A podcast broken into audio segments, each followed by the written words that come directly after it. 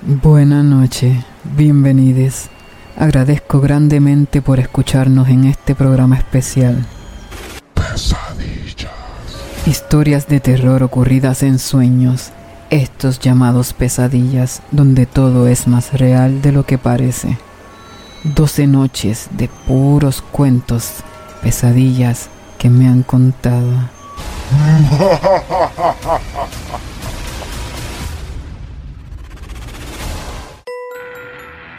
Aprovecho para recordarles que todos nuestros episodios están disponibles en Spotify. También para quienes no utilizan Spotify tenemos disponibles los episodios en YouTube. También te invito a que nos busques en Instagram bajo el nombre de Ahora es el podcast.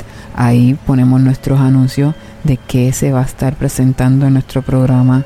Así que pasen por Instagram y Échenos un ojo. y si les gusta, síganos y déjenos algún comentario. Sin más que decir, comencemos con Pesadillas. la bola de sangre y arroz.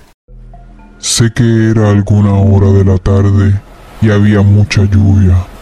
Yo trabajaba en lo que parecía ser una fábrica de partes para maniquís. La fábrica era enorme, su techo muy alto, como de tres pisos.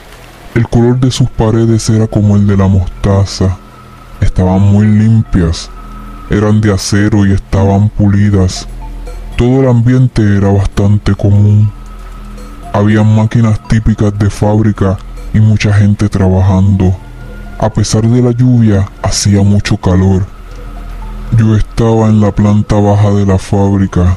Movía unas cajas y las colocaba en columnas. En ese momento se acerca a mí quien parecía ser el supervisor de allí. Su aspecto era lúgubre, era muy alto, tenía cabellos largos a los lados y una horrenda barba. Su color era morado, como una piel en hematomas entera. Sus manos largas al igual que sus sucias uñas. Entonces me agarra por el cuello, apretándolo me levanta y dice unas palabras en una lengua extraña. Su voz retumba en las paredes de acero. Al parecer de tanta lluvia la fábrica se estaba inundando.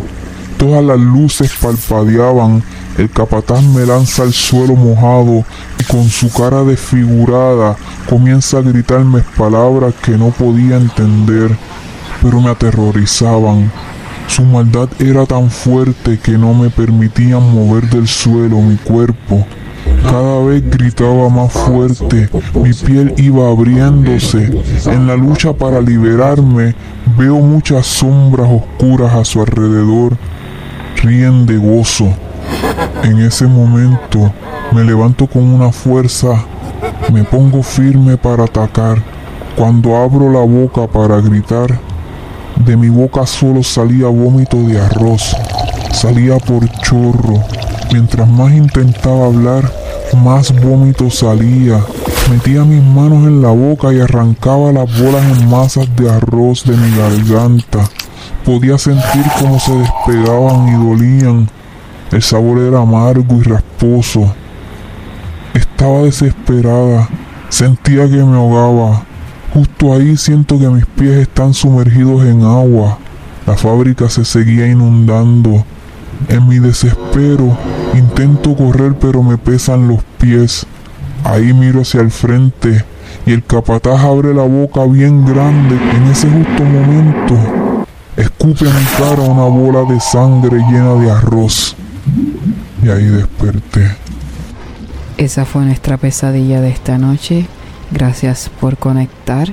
Les esperamos mañana a partir de las 10 de la noche con más de. 12 noches de historias de terror. Hasta siempre, amigues. Este episodio es traído a ustedes gracias a mi madre.